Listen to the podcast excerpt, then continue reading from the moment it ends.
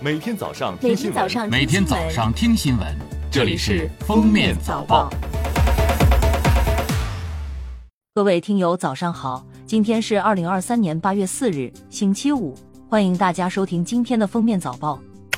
首先来听今日要闻。八月三日，公安机关服务保障高质量发展二十六条措施发布，包括探索户籍准入同城化，试点实施灵活落户政策，外国人申办居留证件免于留存护照，探索旅馆业一业一证改革。方便农村群众申办交管牌证，实行公安政务服务一窗通办，试点证件照片移开共享、一照通用等。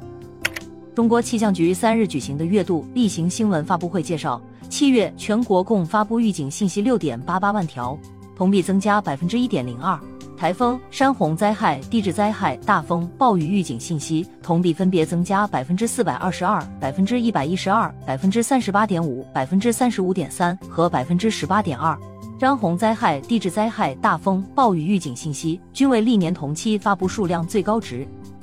据水利部网站三日消息，受七月二十八日以来强降雨影响，海河流域北三河、永定河、大清河、子牙河、张卫南运河五大水系有二十一条河流发生超警以上洪水，其中六条河流超保，八条河流发生有实测资料以来最大洪水。经初步分析，永定河、大清河及子牙河均发生较大级以上洪水。其中大清河和子牙河发生大洪水，依据水利部全国流域性洪水划分规定试行，初步判定海河发生流域性大洪水。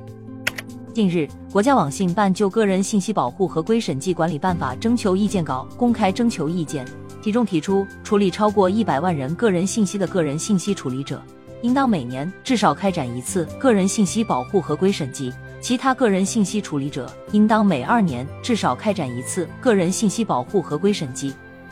下面是热点事件：八月三日，陕西省宝鸡市中级人民法院一审公开开庭审理了原中国铁路总公司党组书记、总经理盛光祖受贿、利用影响力受贿一案。陕西省宝鸡市人民检察院起诉指控：二零零四年至二零二二年，盛光祖直接或者通过他人。非法收受财物共计折合人民币超过六千万元。